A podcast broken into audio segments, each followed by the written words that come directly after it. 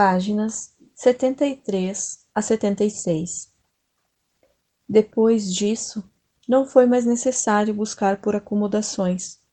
Quando Zedequias disse aos atônitos consoladores que o garoto estava curado e o próprio jovem apareceu na porta, sorrindo e pedindo novamente por comida, todos os consoladores rodearam-me e convidaram-me às suas casas.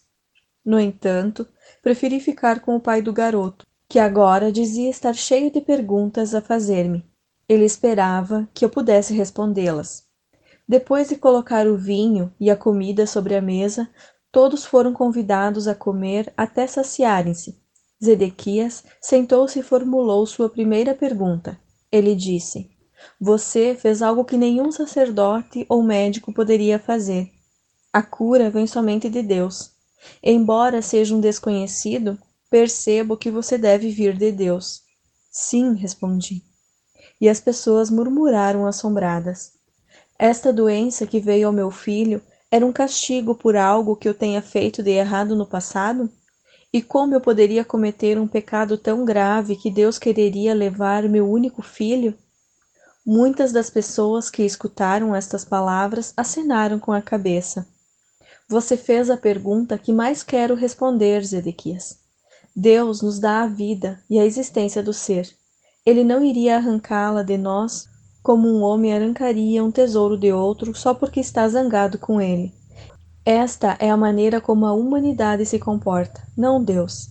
E Deus não está sentado em um trono em algum lugar do céu, como fazem os reis humanos que se sentam em seus tronos e governam o seu povo. Esta é a maneira humana de proceder, uma crença humana, não a verdade. A maneira de proceder de Deus vai muito além do que a mente humana pode conceber ou sonhar. Somente eu vi aquele que nos trouxe a existência, e sei que ele não é o tipo de Deus que os rabinos ensinam. Vi que ele é o perfeito amor, e por esta razão eu prefiro falar do Pai, pois eu vi que ele trabalha dentro de cada ser vivo, mantendo-o num bom estado de saúde, assim como um pai humano trabalha para manter seus filhos bem alimentados, vestidos e protegidos dentro do abrigo de um lar. Eu o vi dentro de todas as coisas do mundo. Como pode ser isso? perguntou um homem duvidando. Não é possível para um ser individual de qualquer tipo estar em todos os lugares ao mesmo tempo, mas o ar está em todo lugar, ainda que não se possa ver. No entanto, sabemos, sem dúvida alguma, que ele é muito real e muito importante para a nossa existência. Se o ar não existisse e não pudéssemos respirá-lo, morreríamos. Não podemos ver o movimento do ar que chamamos de vento, mas vemos que ele agita as folhas e conduz as nuvens no céu. Por isso, sabemos que o ar está acima de nós, ao nosso redor e que é forte. E agora pergunto: qual é a parte mais real e mais valiosa no homem? Seu corpo ou sua mente?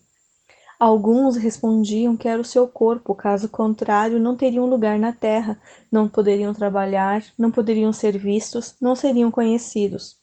Outros diziam que sua mente era mais importante do que seu corpo. Ao que eu respondi: a mente é a parte mais importante do homem, uma vez que sem sua mente ele não teria o comando do seu corpo. Ele não poderia comer, beber, dormir, mover-se, planejar, não poderia viver. Contudo, não podemos ver a mente. Simplesmente sabemos que temos uma mente por causa dos pensamentos que ela produz e porque os pensamentos elaboram algum tipo de ação em nossas vidas. Acreditamos que a mente funciona por meio do cérebro, Sim, é assim que funciona. Senão, como poderia o cérebro, que nasceu da carne, produzir pensamentos, sentimentos, ideias e planos? Agora deve estar ficando claro para vocês que é assim que o Pai está presente em todas as coisas. Ele é a mente que dirige a mente humana, fazendo seu grande trabalho dentro de cada ser vivo. Sabemos que é assim porque vemos as maravilhas da sua obra. Vemos o crescimento das crianças, vemos o alimento que comem ser milagrosamente convertido em outra substância que os nutre e os faz crescer. Como isso acontece, não sabemos, nem sequer podemos imaginar. Mesmo que soubéssemos, ainda assim continuaríamos sem saber o que acionou tão importante processo de vida dentro dos corpos vivos de cada espécie. Vejam de que forma tão maravilhosa os corpos de cada espécie são formados e criados propositalmente, de forma expressa para transformar o tipo de alimento que se come em energia para nutrir ossos, sangue e carne. Agora que nos mostrou todas essas coisas, podemos ver que elas são realmente maravilhosas, exclamou um jovem. Elas são, elas são. Vemos os jovens corpos passando por suas várias etapas de desenvolvimento e vemos suas mentes acompanhando seu desenvolvimento físico até que começam a desejar encontrar um cônjuge para se tornarem pais. Logo, o grande trabalho da concepção é realizado e o crescimento da semente dentro do útero continua até que a criança chegue a seu desenvolvimento pleno. Pensem, quem determina este constante crescimento tão ordenado dentro da mulher? De onde vêm os planos que regem o correto desenvolvimento da cabeça, do corpo e dos membros, os quais são invariáveis de uma mulher para outra e de uma espécie para outra? Quem decide o momento exato em que o nascimento terá início, o meio físico pelo qual a criança deve ser trazida à luz, a provisão do leite para a criança? Pensem, é a mãe? Não, não é a mãe. Ela é apenas a testemunha de tudo o que ocorre dentro dela, desde o momento em que seu marido tem estado com ela e plantado a sua semente para se juntar à dela. Deus faz todas essas coisas de longe? Estes pensamentos chega a cada homem e mulher para decidir quando essas coisas devem acontecer? Não. Todo esse trabalho é realizado pelo poder criativo da mente, a vida inteligente e amorosa, dentro de todos os seres vivos. Vemos o amor dos pais por seus filhos, sejam eles pássaros, animais ou homens. De onde vem este amor? Ele provém do poder criativo da mente. O perfeito amor do Pai que está em nós.